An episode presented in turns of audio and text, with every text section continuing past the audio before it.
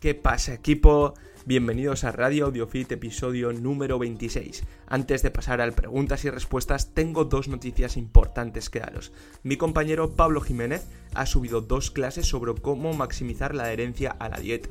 La segunda es que mi amigo Sergio Martínez acaba de lanzar una nueva clase sobre cómo programar una rutina de entrenamiento para el gimnasio.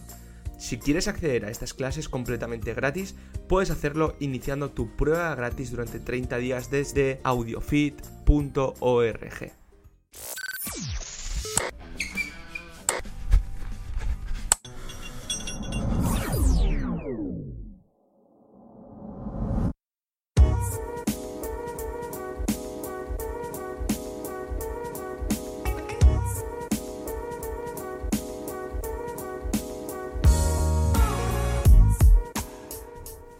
buenas a todos y a todas. Hoy estamos un día más en un nuevo episodio de Radio Audiofit. Mm, ya me conocéis, soy Eneco Baz y hoy lo que vamos a tener aquí es un preguntas y respuestas que tenemos preguntas de todo tipo. Iré contestando estas preguntas uno por uno. Como sabéis, yo me dedico al entrenamiento y gran parte de las preguntas que me habéis hecho están relacionadas con la nutrición, con estrategias nutricionales, relacionadas con las dietas y todo este tipo de cosas entonces, pues bueno, en el equipo de mm, AudioFit tenemos a, nutricionistas, a dietistas capaces de responder a estas preguntas mucho mejor que yo. Entonces me meteré a responder algunas. Eh, sobre todo la, primera estará, relacionado con esto, estará relacionada con esto. Pero bueno, voy a mm, hablar un poco más de la perspectiva fisiológica. Eh, la respuesta de estas preguntas voy a intentar que, sean entendibles para todo el mundo, por lo que no me voy a meter en, temas muy, muy específicos eh, relacionados con la fisiología, eh, sino que voy a intentar que sea todo muy práctico para que cada persona lo pueda aplicar en su, en su día a día. Entonces, pues bueno, una vez dicho esto, yo creo que podemos comenzar un poco con, las preguntas y, las respuestas. Y para ello lo que haré será, os diré cuál es la pregunta y finalmente pues la, la intentaré responder con la mayor claridad posible. La primera pregunta de todas es de Emilio, que nos dice eh, a ver cuál es la forma más óptima de salir de una dieta hipocalórica y hacer la transición para empezar un volumen largo. Gracias. Bueno, eh, responder a esta pregunta se podría responder en dos minutos. Se podría decir, puedes hacer A más B más C y ya está. Pero yo creo que es importante entender un poco qué es lo que pasa cuando nosotros hacemos una dieta, qué es lo que le pasa a nuestro cuerpo y eh, cuando terminamos esta dieta, dependiendo del porcentaje graso que estemos, pues igual nos interesa más hacer una cosa o nos interesa más hacer otra cosa. Es importante luego también eh, puntualizar o señalar ciertos conceptos porque, bueno, todavía, y no sé si vosotros y vosotras pensaréis, pero todavía se sigue diciendo que después de una dieta nuestro cuerpo está en un estado anabólico y que tenemos que aprovechar a meter masa muscular cuando en realidad esto no es así y en realidad es todo lo contrario. Por lo tanto, eh, esta parte, esta postdieta, es igual de importante que la dieta para si nosotros después queremos llevar a cabo un volumen o llevar a cabo unas ganancias de, de masa muscular. Entonces lo primero de todo lo que tenemos que entender es que nosotros cuando hacemos una dieta hipocalórica, al final lo que queremos es que eh, el gasto energético sea mayor que nuestra ingesta para estar en un balance calórico negativo y de esta manera perder peso. Eh, lo que tenemos que tener en cuenta es que nuestro gasto energético depende de diferentes factores. El gasto energético total diario se puede dividir entre eh, el gasto energético en reposo y el gasto energético que no está en reposo. Dentro del gasto energético en reposo tenemos el metabolismo basal, que es lo que hace que nuestro cuerpo mantenga, se mantenga en vida o que, que funcione nuestro cuerpo, las funciones vitales que se lleven a cabo sin ningún problema. Y luego tendríamos el gasto energético que no viene del reposo. Que aquí tendríamos el efecto térmico de las comidas, que esto lo que quiere decir es que eh, dependiendo la ingesta de ciertos alimentos, pues al final eh, la digestión de estos alimentos y este procesamiento que, que lleva a cabo nuestro cuerpo para aprovecharse de estos nutrientes, pues tiene un gasto energético y este sería el efecto térmico de las comidas. Como sabemos, por ejemplo, em, realizar ingesta ingestas de alimentos con un contenido alto en proteínas y en fibra, pues eh, el gasto o el efecto térmico de esta comida es mayor, ¿no?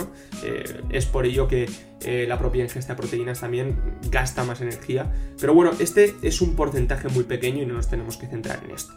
Después tendríamos el, gasto energético que proviene del ejercicio físico que nosotros programamos, como por ejemplo eh, cuando vamos al gimnasio a hacer una sesión de entrenamiento con cargas, cuando salimos a, eh, correr con un compañero y hacemos un entrenamiento interválico de alta, de alta intensidad.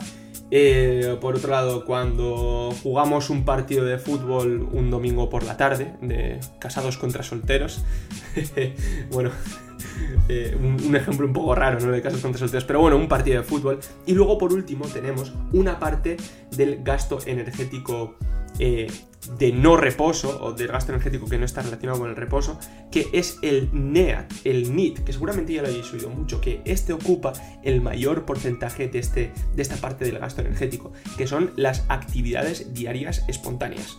Eh, como por ejemplo salir a pasear al perro, en el caso de que tengáis perro, eh, salir a pasear sin más, no hace falta que llevéis un perro, ir a hacer la compra, subir las escaleras de casa, ir al trabajo caminando, eh, dar vueltas por casa, levantarte de la silla para hacerte un refresco y, y volver a sentarte otra vez, pues todas estas acciones, pequeñas acciones que vamos haciendo durante el día, suponen un gasto energético más elevado que la propia actividad deportiva específica como por ejemplo el entrenamiento con cargas. Eh, pero lo que más, eh, digamos que el 70% del gasto energético total viene del metabolismo basal. Todo esto lo explico porque a continuación vamos a ver cuáles son las adaptaciones que estaría relacionado con la termogénesis adaptativa eh, que sucede cuando nosotros estamos en un déficit energético y cuando llevamos a cabo una pérdida de peso. Bueno, el caso es que cuando nosotros estamos en un déficit energético, una de las de los primeros puntos que se reduce es el NIT. Sí, nuestro cuerpo tiende a gastar menos energía de estas actividades espontáneas, cosa que no nos damos cuenta. O sea, al final del día, eh, cuando nosotros estamos en este déficit energético, tendemos a apalancarnos más. Pero eh, aunque nosotros pensemos y digamos, no me voy a apalancar más, no, esto es lo que hace nuestro cuerpo y se ha visto en diferentes trabajos que esta es la tendencia de las personas que están en déficit energético. Por lo tanto, ya nuestro cuerpo gasta menos energía. Entonces, eh, aquí como gastamos menos energía, el siguiente paso que es, pues apretar, lo que hace la gente es apretar calorías y apretamos, bajamos más calorías porque el gasto energético disminuye. Entonces, este suele ser uno de los puntos importantes y es por ello que en un, déficit energético es importante eh, aumentar este NIT de forma consciente y decir, bueno, pues entonces voy a dar X pasos para que no estemos, para que nuestro cuerpo no entre a estar apalancado. Luego, por otro lado, eh, el gasto energético en reposo. Eh, que se da por el mantenimiento del metabolismo basal, el ratio metabólico, eh, el RMR. Eh, lo, que, lo que pasa aquí es que se reduce también y este se reduce porque hay un, un desajuste o hay, digamos que eh, ciertas hormonas como son la leptina y las hormonas tiroideas tienden a descender porque al final nuestro cuerpo está viendo que estamos haciendo un déficit energético y es supervivencia, es decir, pues yo, mi cuerpo no va a querer gastar más energía, entonces estos niveles hormonales descienden y el metabolismo basal este desciende también. Y luego por otro lado, eh, nuestro cuerpo se vuelve más eficiente. ¿Qué quiere decir eso? Que en actividades eh, que nosotros hacemos durante el día, las mismas actividades que hacemos, gastamos menos energía. Diferentes estudios han visto que eh, aumenta la capacidad mitocondrial. Y esto lo que quiere decir es que necesitamos menos ATP para realizar estas actividades. Eh, esto es una movida porque lo que nos está diciendo es que al mismo ejercicio que hacíamos gastamos menos energía, nos volvemos mucho más eficientes. Entonces, la reducción del NIT, eh, la reducción de estas hormonas, de los niveles hormonales como pueden ser eh, las hormonas tiroideas y la leptina, y mm, hacernos eficientes en realizar esta actividad hace que se dé esta termogénesis adaptativa y que estemos, que nuestro metabolismo descienda y que nuestro gasto energético descienda. Es por ello que muchas veces cuando se quiere llegar a un porcentaje graso bajo, pues al final la gente termina haciendo unos déficits energéticos muy muy altos porque al final em, nuestro gasto energético es bastante pequeño y eh, es todo cuestión de mantener esta balanza.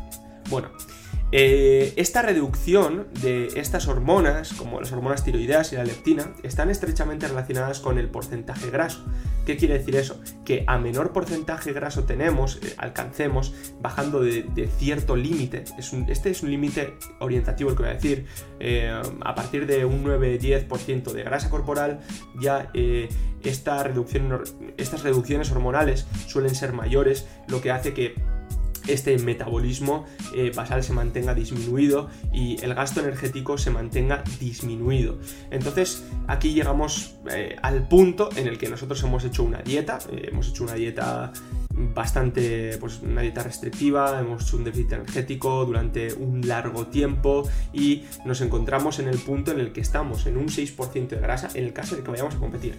Vamos por este caso, estamos en un 6, en un 5% de grasa, una persona que compite porque ha terminado una definición y se encuentra en que su gasto energético eh, en reposo es bajo eh, su gasto energético, que no es en reposo, es bajo también porque su cuerpo se ha, convertido eficiente y encima estás apalancado y el NIT desciende y eh, quieres mantener el peso. Y lo que te han comentado es que existe una manera que es la dieta reversa, que consiste en ir añadiendo calorías poco a poco y que esto va a hacer que tu cuerpo se vaya adaptando y que vayas ganando peso, masa muscular y que no ganes mucha grasa y te puedas mantener seco. Bueno, pues eh, esto sería, esto pasaría en un mundo imaginario, estaría genial, pero hay un problema, que si tú te sigues manteniendo en ese 6% de grasa, eh, tu gasto energético en reposo va a estar disminuido, tus funciones eh, vitales se van a ver algo comprometidas, por ejemplo, que no puedas mantener calor, que mm, eh, te enfermes antes, que tengas más ansiedad por la comida, porque al final, al estar en un porcentaje graso tan bajo, eh, tu cuerpo va a tender a que comas más y entonces estos episodios de ansiedad van a ser más recurrentes. Y aparte, esta situación desfavorable a nivel hormonal, porque seguramente también se vea reducida, se vean reducidos los niveles de ciertas hormonas anabólicas, como puede ser la testosterona, pues va a hacer que no ganes masa muscular. Entonces, estar en un porcentaje graso no bajo eh, no va a hacer que después cuando termines la dieta estés en un estado anabólico. Todo lo contrario, vas a tener que recuperar eh, esta situación para después poder ganar masa muscular. Entonces, esto puede llevar algo de tiempo. Y la cosa es la siguiente, cuantas más calorías consumas después de la dieta eh, y más rápido intentes ganar grasa, eh, antes vas a recuperar un estado normal para volver a ganar masa muscular. ¿Cuál es el problema? Que cuantas más calorías metas después de, esta bajada de peso, más grasa vas a coger y seguramente esto no te interesa. Entonces aquí estamos en, un problema y este problema sería cómo. Entonces, ¿qué es lo que tengo que hacer? si queremos conseguir este estado, reajustar este estado hormonal, lo que tenemos que hacer es que nuestros niveles de grasa corporales aumenten, porque estos niveles hormonales van a estar relacionados con el porcentaje graso que tengamos actualmente y también con los depósitos de glucógeno. Es importante eh, reseñar que los depósitos de glucógeno también de alguna manera pueden llegar a ser reguladores. O sea, al final, cuando estás mucho tiempo en un estado con los depósitos de glucógeno vacíos, al final tu cuerpo está viendo que no tienes cierta energía. Llena estos depósitos de glucógeno y seguramente eh, en, cierto modo haya un, aumento de estos niveles hormonales. Por ejemplo, lo que suele pasar en los refits, que nosotros hacemos un refit, llenamos los depósitos de glucógeno, comemos más y los niveles de leptina aumentan, pero aumentan de forma aguda. ¿Qué quiere decir eso? Que mm, el siguiente día, dos días después, eh, estos niveles de leptina van a descender.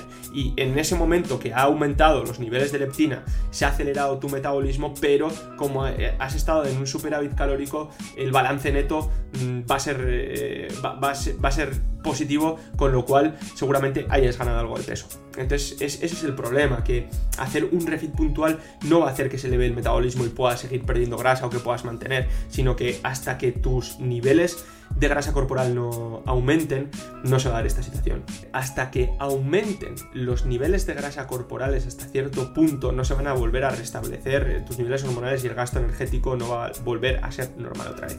De hecho, hay estudios que han visto que después de mucho tiempo, cuando una persona se mantiene en ese peso corporal después de hacer una dieta restrictiva, su gasto energético eh, sigue disminuido.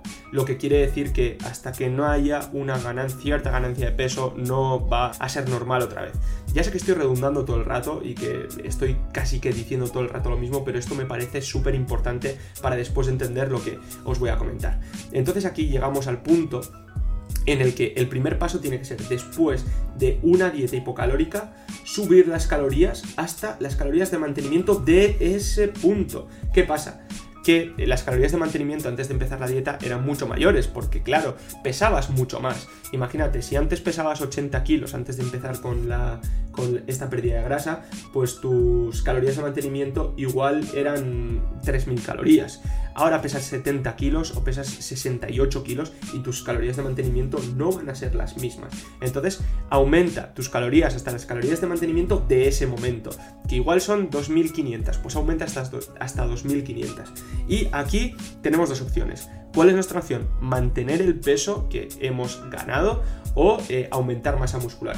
Si eh, la, la opción es la primera, que es mantener el peso que hemos ganado, lo que tenemos que hacer es intentar aumentar el porcentaje graso hasta un porcentaje graso eh, sano y que permita mantener bien todas las funciones vitales y que eh, nos permita entrenar duro y que nos permita estar bien y que no haga que pillemos un resfriado a la primera de cambio. Entonces, si estás un 6% de grasa, lo que recomiendo es que aumentes eh, aumentes tu porcentaje graso hasta un 10% más o menos y que luego ya ese porcentaje graso se puede mantener. Por lo tanto, vas a mantener las calorías de mantenimiento, vas a estar eh, un poco por encima eh, de las calorías de mantenimiento en un pequeño superávit y poco a poco va a ir aumentando tu porcentaje graso y cuando te encuentres en, en ese porcentaje graso ya puedes poner en práctica esta dieta reversa que sería cada poco tiempo ir aumentando un pelín las calorías y esto pues ayudará a que mantengas em, ese punto, eh, no el punto conseguido con la dieta, que era ese 6%, pero ese 9-10% eh, de grasa corporal que también está muy bien y vas a estar muy estético. Por otro lado, si el objetivo es que después de una pérdida de grasa em, aumentar la masa muscular, lo primero de todo que tenemos que hacer es restablecer este sistema hormonal. Entonces vamos a tener que llegar a ese porcentaje de grasa también, a ese 9-10%. Por lo tanto, sí que podemos, podemos subir un poco más las calorías de mantenimiento y cuando llegamos a ese porcentaje graso ya eh, comenzamos con nuestra etapa de volumen, teniendo en cuenta que nuestra etapa de volumen, si la hacemos bien, nuestro porcentaje graso puede llegar a oscilar desde un 10 a un 15%, entonces sería muy interesante que nosotros controlemos eso y una vez nos pasemos de ese 15%, pues metemos un corte ahí, plus, un mini cut, por ejemplo para mantenernos ahí. Entonces, aquí los puntos que se han tocado en esta primera pregunta es que eh, si estás en un porcentaje de graso muy bajo, vas a tener que aumentar tu porcentaje graso para que se restablezcan los niveles hormonales, para que se restablezca esa termogénesis adaptativa, eh, digamos que de alguna manera disminuya y que eh, vuelva otra vez el gasto energético normal y después ya nos planteamos hacer este superávit calórico poco a poco, esta dieta reversa o como, o como queréis llamarle. Entonces, empezar a hacer una dieta reversa, por ejemplo, hemos terminado en 2000 calorías y en un 6% de grasa. Cada dos semanas aumentar 100 calorías es interesante. Al final lo que se va a conseguir aquí es que alargues mucho el tiempo porque hasta que no consigas ese porcentaje graso vas a estar sufriendo todo el rato y como no vas a restablecer este sistema hormonal pues por mucho que vaya subiendo poco a poco estas calorías al final no creo que, eh, ganes mucha masa muscular eh, o que no ganes nada de masa muscular. E, esta es la respuesta final. Aumenta el porcentaje graso y después ya puedes hacer esa dieta reversa o puedes ir paulatinamente aumentando las calorías. Espero que os haya gustado la respuesta a la pregunta. Ya sé que sí un poco chapas y me he enrollado bastante, pero al final la intención es que se entendiera bien cuáles son los mecanismos que están un poco detrás de, lo que tenemos que hacer con, esta dieta post pérdida de peso y cuál es ese objetivo. Sí que es verdad que al final mm, estamos hablando siempre de porcentajes grasos y es importante eh, hablar de este tipo de porcentajes grasos, entonces es interesante también que eh, podáis acudir a profesionales que os midan eh, este porcentaje graso. Si vemos que hemos llegado, que estamos en un punto muy secos, muy definidos, al final con tener esa orientación de que, en qué, punto de grasa estamos, por ejemplo, que os digan, estáis a 6 puntos de grasa, pues al final eh, con subir 3 puntos de grasa, pues ya igual es suficiente para restablecer estos niveles hormonales, pues ya está. Luego también, que se me olvidó comentar, eh, otro punto está relacionado con que si tú has hecho una pérdida de peso y te has quedado un 10% de grasa, ya no hay ningún problema porque no, no ha habido ningún tipo de desajuste. Y a poco que estés otra vez en una dieta normocalórica, vas a estar súper bien y con un pequeño superávit calórico ya vas a ganar masa muscular. Entonces ya no habría ningún problema ahí. Eh, estamos hablando de casos un poco más extremos en los que se llegan a porcentajes grasos bastante bajos. Entonces vamos a por la siguiente pregunta. La siguiente pregunta es de Vicente Fernando Treyes Muñoz, que nos dice cómo puedo calcular el volumen de entrenamiento basándome en las series efectivas. ¿Podrías ayudarme con un ejemplo? Vale, esta pregunta da para dos horas más o menos para hablar solamente del volumen de entrenamiento. Os cuento, en mi canal de YouTube, en el de Batman Science, tenéis ahí eh, un vídeo que está relacionado con el volumen de entrenamiento y cómo podemos alcanzar este volumen de entrenamiento o cómo podemos saber cuál es el volumen máximo recuperable. Voy a empezar un poco por la base y vamos a ir hablando de estos conceptos. Lo primero de todo que tenemos que tener en cuenta es que todos estos conceptos son conceptos teóricos son conceptos teóricos que, los ha ido generando eh, el doctor Mike Israetel. Luego tenemos otros tantos autores que han estado hablando del volumen de entrenamiento también. Eh, pero Mike Israetel ha popularizado un poco los conceptos de MRV, eh, los, volume los volume landmarks, lo que se llaman los volume landmarks, que sería el MRV, que es el máximo volumen de entrenamiento recuperable, el MAP, eh, que se encuentra entre el mínimo efectivo y el máximo recuperable. Y lo demás sería el, máximo adaptativo, que sería el volumen donde nosotros podemos generar ganancias. Y luego sería el MV, que sería el volumen de mantenimiento, que sería el volumen mínimo de entrenamiento que nosotros necesitamos para mantener la masa muscular que hemos ganado. Entonces, estos landmarks eh, los basa Mike en el volumen de entrenamiento semanal, hablando por series efectivas. También cuando hablamos por series efectivas tenemos que tener en cuenta que estamos hablando de las series que están cerca del fallo muscular, aquellas series que son eh, realmente efectivas para este desarrollo. Entonces, partiendo de ese punto, pues Mike Israetel propone que hay ciertos. Eh, que cada grupo muscular tiene sus propios volume landmarks, cada grupo muscular tiene un volumen máximo recuperable, un mínimo efectivo, eh, un volumen mínimo eh, para, mantener las adaptaciones y luego el máximo, el MAP, que sería el, volumen máximo adaptativo, que sería el que está entre esos dos puntos. Y todo esto habla por cada grupo muscular y a la semana. Lo que tenemos que entender es que eh, estos volúmenes de entrenamiento, el máximo recuperable es un volumen de entrenamiento que nosotros ponemos y que nos va a generar los máximos estímulos, pero que también va a hacer que nos cueste más recuperarnos. Una vez nosotros pasemos este volumen máximo recuperable, pues ya no vamos a tener eh, más adaptaciones porque no nos vamos a poder recuperar bien del volumen de entrenamiento que hemos metido. Este volumen máximo recuperable va a estar condicionado por todo lo que hagamos el resto del día. O sea, eh, con esto me estoy refiriendo a eh, si estamos en una situación estresante, si aparte hacemos otra modalidad deportiva, como por ejemplo salir a correr, si descansamos bien o descansamos mal, si venimos, de, mm, si venimos del curro todos los días en bici y, nos cansamos por hacer esto. Si estamos en un déficit energético o si estamos en un superávit energético. O sea, como vemos aquí, hay muchos factores. La propia genética va a condicionar el volumen máximo que tú eres capaz de recuperar. Eh, la propia arquitectura muscular va a condicionar. Los ejercicios que hagas van a condicionar este volumen máximo recuperable. O sea, tenemos muchísimos puntos que van a condicionar estos volume landmarks. Entonces aquí siempre lo que se, lo que se recomienda y es que es la realidad, es que prueba error, que vayas probando y que vayas viendo cuál es el volumen de entrenamiento óptimo para ti que, te haga progresar. Eh, luego, por otro lado, estos volume landmarks están relacionados con el volumen de entrenamiento semanal, pero tenemos que entender una cosa. Nosotros, en un día de entrenamiento, por ejemplo, vas a entrenar el lunes y entrenas empujas. Lo que sabemos es que hay diferentes estudios que muestran diferentes respuestas dentro del mismo día de entrenamiento. Entonces, tú si por ejemplo haces una serie de pectoral un día, vas a tener una respuesta fisiológica X. Si haces tres series de pectoral ese día, vas a tener X más 3. Si haces 6 series de pectoral, pues igual tienes X más 4. Lo que quiere decir que a mayor número de series, pues vas a tener mm, mayor estímulo de ganancias en un día de entrenamiento, no por semana. por sesión. Lo que pasa aquí es que también tenemos un límite en la sesión del que somos capaces de recuperarnos y entonces yo creo que sería eh, más interesante hablar del volumen de entrenamiento por sesión que somos capaces de tolerar para después establecer el volumen de entrenamiento semanal. ¿Qué quiero decir con esto? Que muchas veces nosotros podemos hablar. Pues vamos a meter 20 series de pectoral esta semana porque yo he visto que son óptimas para mí.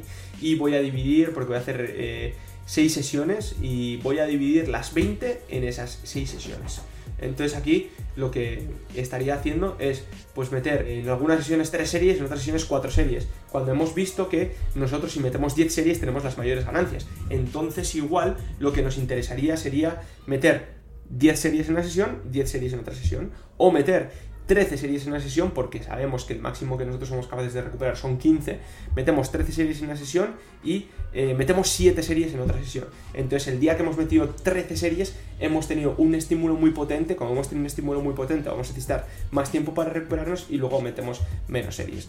Los estudios lo que miden son, es el volumen de entrenamiento a la semana y lo que la mayoría concluyen es que eh, las ganancias de masa muscular son muy similares y el volumen de entrenamiento semanal está igualado. Esto cuando se hace una comparación entre diferentes rangos de repeticiones, entre diferentes frecuencias de entrenamiento, entonces aquí a la conclusión que llegamos es que siempre y cuando estemos, hemos pasado el umbral mínimo eh, de volumen de entrenamiento por sesión no superemos el umbral máximo de volumen de entrenamiento por sesión, estemos en ese punto medio, eh, aquí podemos hacer una división del volumen de entrenamiento en toda la semana. No sé si me estoy explicando porque estoy dando muchísimos datos. Pero bueno, aquí lo que estoy diciendo es que tenemos que tener en cuenta que también lleguemos a un volumen mínimo eh, por entrenamiento o por sesión y que no superemos un volumen máximo por sesión. Vamos a poner un ejemplo. Una persona que dice, yo eh, hoy entreno pectoral y voy a hacer 25 series de pectoral. Porque me han dicho que siempre y cuando haga estas 25 series a la semana, da igual cómo la reparta, qué tal. Bueno, si en una sesión eres capaz de recuperarte de 15 esas 10 restantes que has hecho no valen de nada. Entonces vas a tener mucho más potencial de ganancia si haces 15 en una sesión y en la otra sesión haces el resto, haces 10. Pero lo mismo pasaría si una persona dice, me han dicho que haga 20, series por semana y entonces voy a, voy a entrenar 7 días a la semana y voy a hacer eh, 3 series cada día.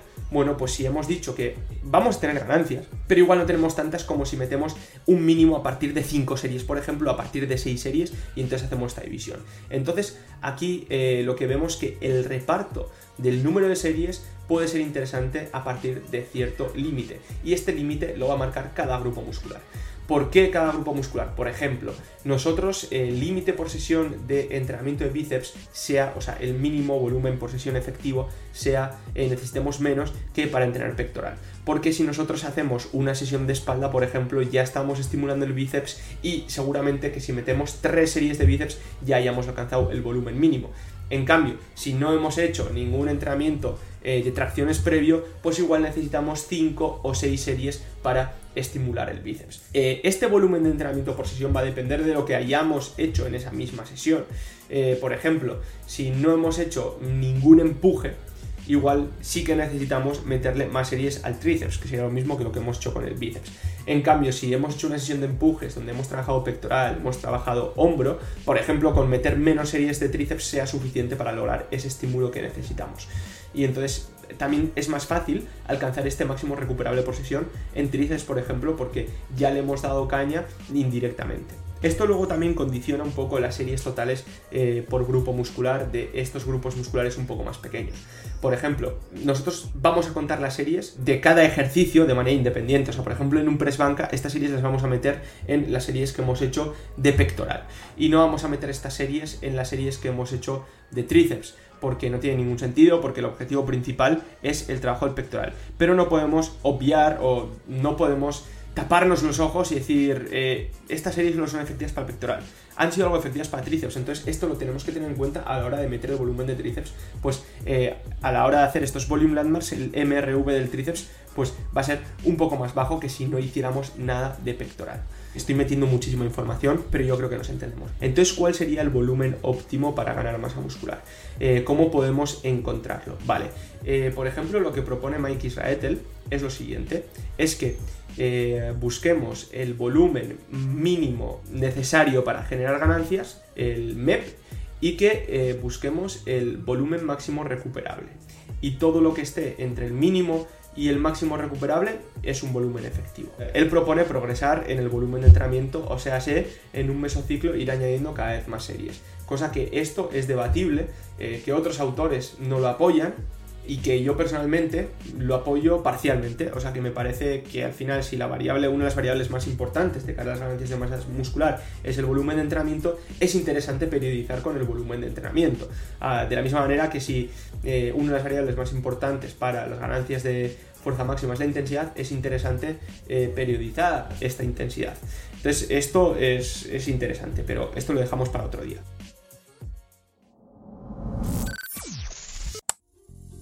Si te gusta lo que hacemos y quieres seguir aprendiendo, puedes acceder a más de 25 audiocursos sobre entrenamiento, hipertrofia y nutrición gratis durante 30 días desde audiofit.org.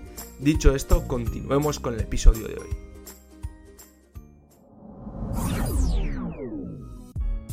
¿Cuál es el volumen máximo recuperable? Pues esto se puede hacer de, diferentes maneras. Bueno, lo primero, decir que es importante que los estudios lo que han visto es que hay una dosis respuesta entre eh, volumen de entrenamiento y ganancias de masa muscular. A más series que metamos y más ganancias de masa muscular, pero no sabemos cuál es el punto óptimo. O sea, los estudios no nos han dicho y es normal que nos lo digan porque al final los estudios lo que vemos son medias y cada persona responde de una manera totalmente diferente y como hemos dicho, hay muchos factores que condicionan. Pero bueno, os voy a contar un poco cuál es la manera de Mike Israel de encontrar este volumen máximo recuperable, cuál es la manera de encontrar el mínimo eh, que necesitamos para que haya garantías de masa muscular y todo lo que esté entre esos dos puntos será eh, el volumen óptimo con el que podemos jugar para ganar masa muscular. Bueno, pues lo que Mike Israel propone es que para buscar el máximo recuperable, que nosotros empecemos desde un número de series moderado y que vayamos aumentando el número de series hasta que en la última semana del mesociclo estemos en ese máximo recuperable que nosotros pensamos. Por ejemplo, en pectoral, imagínate que tú piensas ahora que está en 25 series tu máximo recuperable. Entonces, la idea es que empieces eh, aumentando el número de series, por ejemplo, desde 10 hasta 25 y que en 5 semanas hagas ese progreso que cada, cada semana vayas aumentando. Supuestamente, el máximo volumen recuperable vas a llegar en esa última semana si ves que en esa última semana hay una caída del rendimiento considerable. Si ves que de sesión a la sesión no te puedes recuperar. Si ves que antes, si hacías 4 series de 10 repeticiones en press de banca con 80 kilos y ahora eh, estás en la serie número de 3 y estás intentando hacer 10 repeticiones con 85 kilos y te salen 7, es que seguramente eh, estés en tu máximo recuperable. Tienes que ir viendo cuál es la dinámica de las series en estos ejercicios, cuál es tu recuperación, si de sesión es lo que he dicho, de sesión a sesión no te recuperas bien y vas con molestias, si empiezas a ver que va cayendo el rendimiento en los demás ejercicios también, si empiezas a ver que ya eh, te está costando te, está costando seguir con el entrenamiento, que lo terminas sin ganas, es que seguramente estés en tu volumen máximo recuperable. Entonces, si has hecho una progresión en el volumen de entrenamiento y ves que con 23 series ibas bastante bien, de repente has metido 25 series y ya vas muy mal, pues seguramente esas 25 series están cerca del MRV. Lo que puedes hacer el siguiente mesociclo es, eh, ya que en esas 25 series has perdido el rendimiento, progresar hasta 23 series, por ejemplo. Entonces tú progresas hasta 23 y de repente ves que con 23 eh, recuperas bien pues entonces tu MRV estará entre 23 y 25 eh, series, pues puede estar en 24 o puede estar o puede que sea las 25. Eh, por otro lado, si haces esta prueba y de repente ves que con 25 te recuperas perfectamente, pues lo que haces es progresar el siguiente mesociclo hasta eh, dos series más, hasta 27 por ejemplo, y si ves que en estas 27 pasa lo que hemos comentado, que si una sesión no te recuperas nada bien, que hay una caída eh, del rendimiento, que terminas hasta arriba después de los entrenamientos, pues estará entre 25 y 27 tu MRV. ¿Qué pasa? Esto tiene varios problemas. El primer problema de todos es que puede ser que esa semana, cuando estés haciendo esas 27 series, te haya salido mal por algo externo y no por el propio entrenamiento. Pues porque te hayan echado del trabajo, porque hayas discutido con tu pareja o porque eh, algún pariente cercano tenga una enfermedad. Pero bueno, estos son casos aislados, ¿no? Porque no hayas dormido bien durante toda la semana por ciertas preocupaciones que tengas.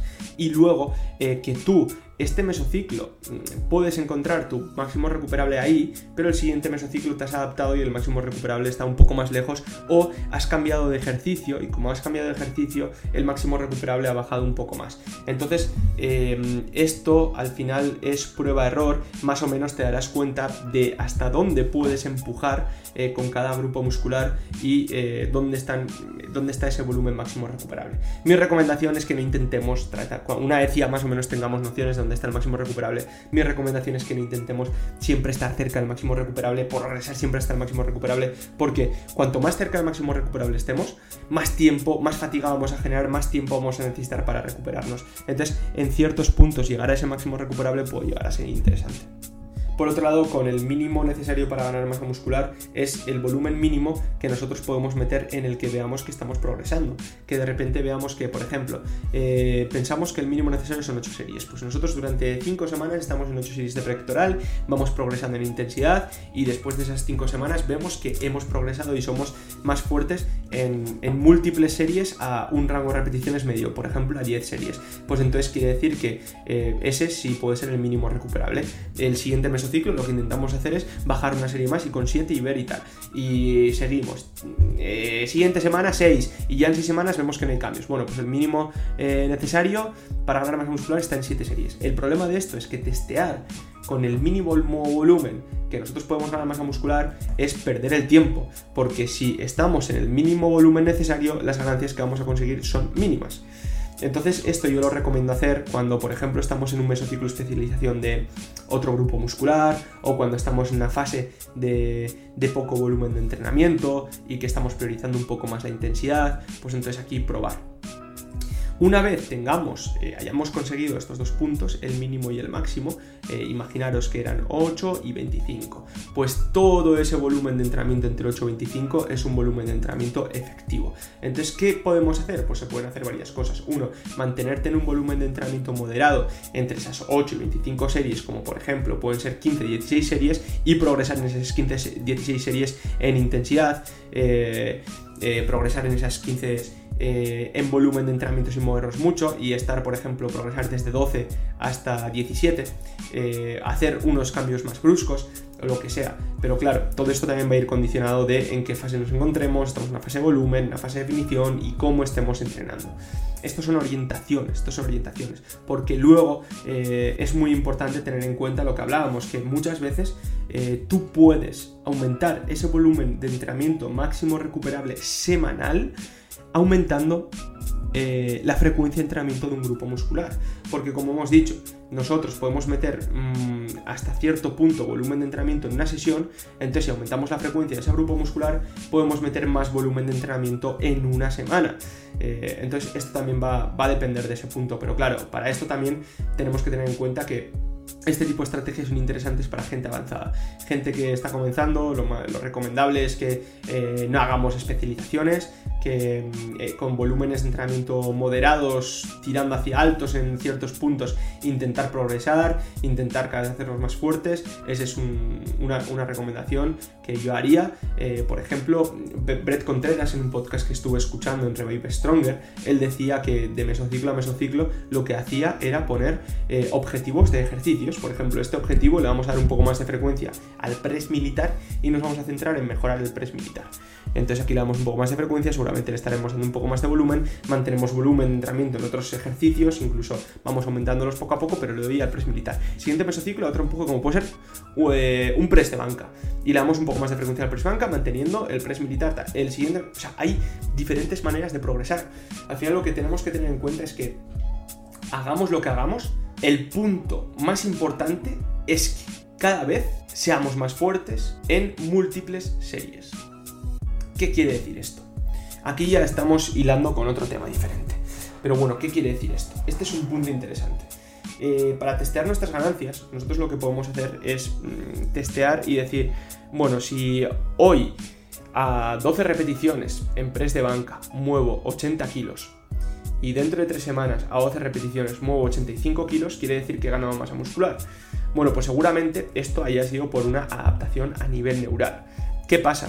Que si dentro de un año, eh, a 12 repeticiones, muevo 95 kilos, es casi seguro que estas adaptaciones han sido por ganancias de masa muscular, casi seguro, porque las adaptaciones neurales están hasta cierto punto y luego ya las mejoras de fuerza vienen eh, a través de estas ganancias de masa muscular. Entonces puede ser interesante medirlo así. ¿Qué pasa? Que para medir un poco las adaptaciones un poco más a, corto o medio plazo, puede ser interesante ver en vez de en una serie de 12 repeticiones, ver cómo está nuestro rendimiento en tres series de 12 repeticiones. Porque, como vemos aquí, cuando metemos múltiples series estamos metiendo más volumen de entrenamiento y sabemos que la variable que más relacionada está con las ganancias de masa muscular es el volumen de entrenamiento. Entonces, eh, en un mayor volumen de entrenamiento, en múltiples series, somos capaces de mover más peso, mantener las repeticiones con cierto peso, incluso hacer más repeticiones, eh, esto está más relacionado con las ganancias de masa muscular y no solo con, con las adaptaciones. Porque en estas adaptaciones neurales tú puedes ser muy bueno haciendo esa serie de 12 repeticiones, pero luego puede haber un drop, una caída en el rendimiento brutal en las siguientes series. Entonces tampoco lo está asegurando. Por tanto, lo que yo haría para medir estas ganancias de masa muscular sería eh, ver eh, cuál es eh, el rendimiento en múltiples series. Espero que con esto haya respondido a tu pregunta. No sé si la he respondido o no. Se podría, eh, lo, que, lo que he comentado, se podría profundizar muchísimo más. Nos podríamos meter a eh, maneras un poco más específicas de cuantificar el volumen de entrenamiento y ese tipo de cosas. Pero bueno, yo creo que se ha entendido bastante bien. Así que, si os parece bien, pasamos a la siguiente pregunta. Bueno, pues vamos a la siguiente pregunta. Y la siguiente pregunta es de Igor, que nos dice, ¿cómo y cuándo aplicar el PSMF para la pérdida de grasa? Bueno, para quien no sepa lo que es el PSMF, y si tú pones eh, PSMF en Google, qué es lo que he hecho yo, y decir, bueno, a ver qué es lo que entiende la gente por PSMF o qué hay en Wikipedia sobre PSMF, y lo que te dicen es que es una dieta basada en proteínas y en suplementos de vitaminas, minerales, es, como un ayuno a base de proteínas y, suplementos de vitaminas y minerales que se ha utilizado para la pérdida de peso y muchas veces te dice que dura hasta 8 meses y no sé qué, no sé cuál. Lo que conocemos en el PSMF, en, el, en la industria del fitness, en el culturismo, pues suelen ser días. Seguramente habrás oído, bueno, pues hoy estoy haciendo una PSMF.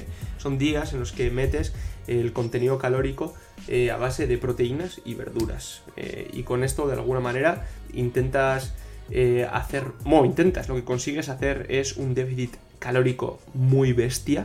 O sea, al final tú piensas que si solo metes pollo, batidos de proteína, pescado blanco, y verduras, que es lo que hace mucha gente antes de competir, y, muchas veces la gente no mete ni las verduras, pues al final estás generando un déficit calórico súper alto, estás metiendo solo proteína, que como hemos dicho es el macronutriente que mayor efecto térmico tiene. Y después estás metiendo eh, verduras, que al final lo único que tienen las verduras es agua, fibra y vitaminas y minerales, pues de alguna manera eh, ese déficit energético es muy muy alto. Eh, principalmente, realizar una dieta basándote única y exclusivamente en esto eh, no es lo más adecuado. Te vas a llevar muchísima masa muscular por delante porque el, contenido calórico que estás metiendo es súper bajo, estás creando un déficit calórico muy alto y te va a poner en un estado eh, que hemos comentado en la primera situación, en las que el gasto energético se va a ver también disminuido drásticamente si lo llevas un poco a la larga. ¿Que vas a perder peso haciendo solo eso? Por supuesto que vas a perder peso, pero te vas a comer muchísima masa muscular. Entonces, esto puede ser una estrategia interesante. Cuando nosotros, por ejemplo, eh, queremos hacer una, una, pérdida de grasa, estamos en unas etapas que, que nos cuesta más y que tenemos que hacer una bajada de calorías, teniendo en cuenta que nos vamos a basar en el total calórico semanal y no en el total calórico diario, nos podemos permitir meter uno o dos días de PSMF. ¿Qué quiere decir esto? Pues que estos dos días los podemos aprovechar para hacer un déficit, o este día o estos dos días los podemos aprovechar para hacer un déficit energético más potente, donde eh, vamos a tener, eh, pues eso, una ingesta calórica de unas 1500 calorías por decirlo de alguna manera, por poner un número aleatorio, vamos a generar un déficit de 1200 calorías y esto al déficit calórico total semanal pues le va a pegar un bajón de la hostia. Entonces, esto puede ser interesante para ese déficit calórico semanal. Eh, lo que quiere decir que luego también tenemos que tener cuidado con el déficit que meto en los siguientes días y no meter tampoco déficits calóricos muy bruscos, porque si no vamos a llegar a lo mismo, a perder masa muscular.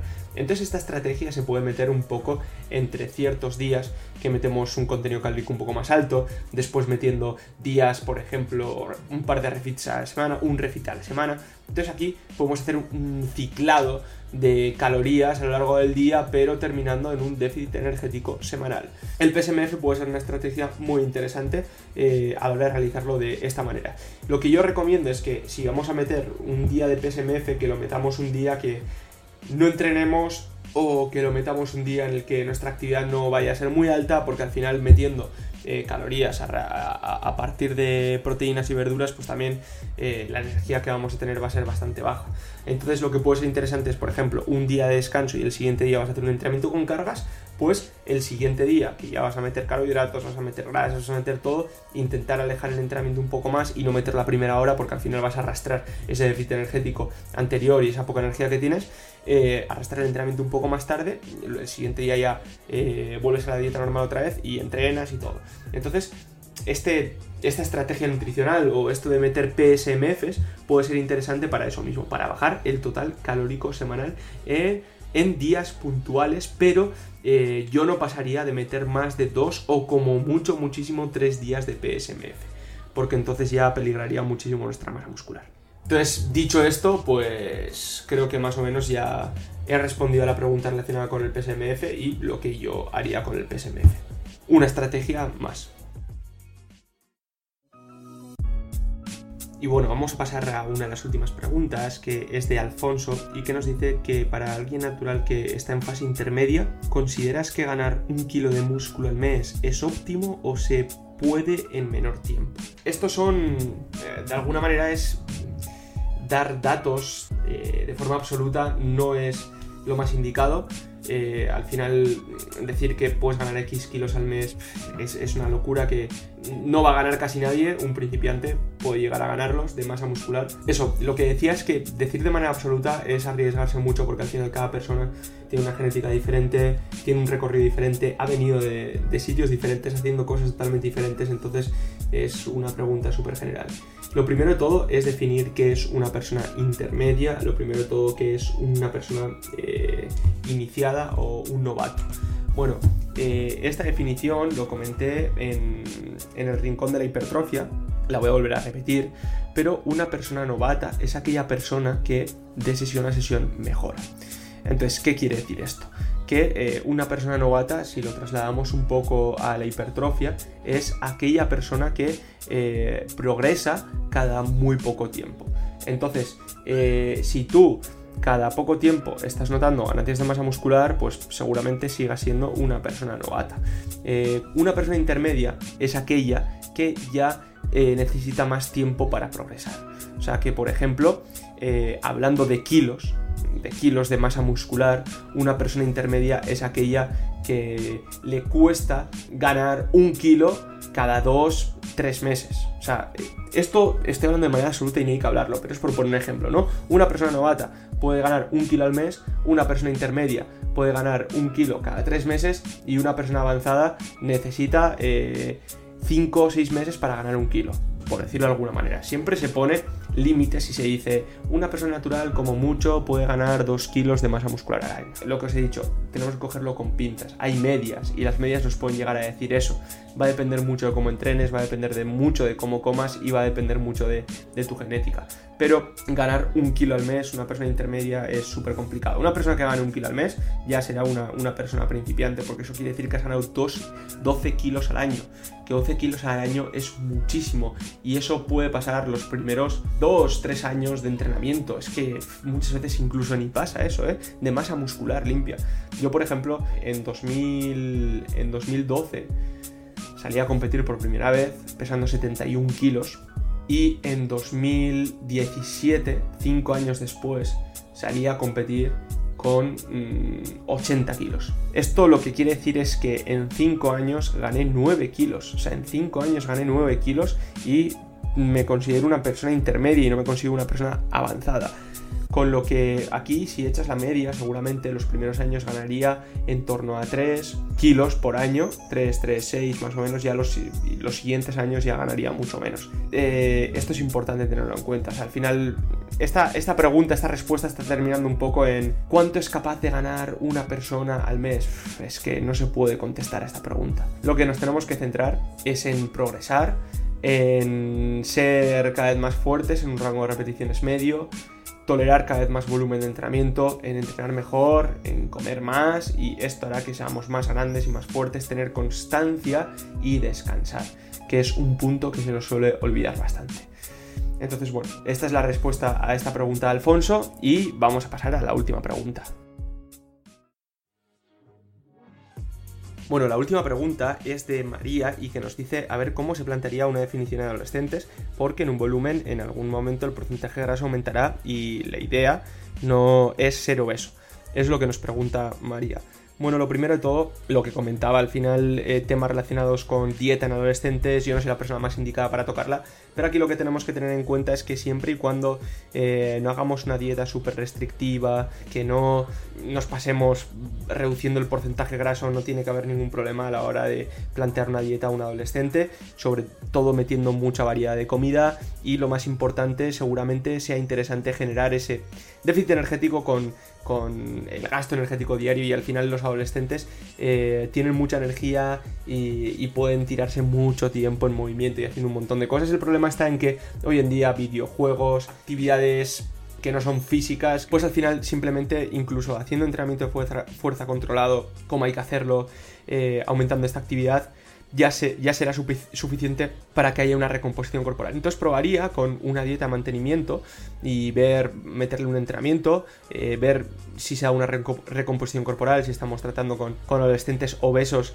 pues simplemente eh, cambiar los hábitos ya va a hacer que, vayan a, un normo peso. Y luego yo tampoco trataría de buscar una definición extrema en un adolescente, o sea, no tiene, no tiene mucho sentido eh, que se preocupe, que está en una buena edad, para si en un futuro quiere competir, por ejemplo, en, modalidades de físico eh, como puede ser en MEPSI, como puede ser culturismo, lo que sea, que se preocupe por ganar masa muscular estando en un porcentaje graso estable entre un 10 y un 15%, lo que siempre hablamos, que se preocupe por ganar esa masa muscular, eh, si se pasa que controle más la dieta y ya está, o sea, al final eh, es bastante simple y no nos tenemos que preocupar tanto y no tenemos que buscar una definición extrema en adolescentes ni tenemos que buscar unos volúmenes cerdiles en adolescentes que al final eh, el propio crecimiento ya va a hacer que les ayude a desarrollar masa muscular y que, que estén bien físicamente, que estén activos y que esa es la respuesta que te daría yo, María.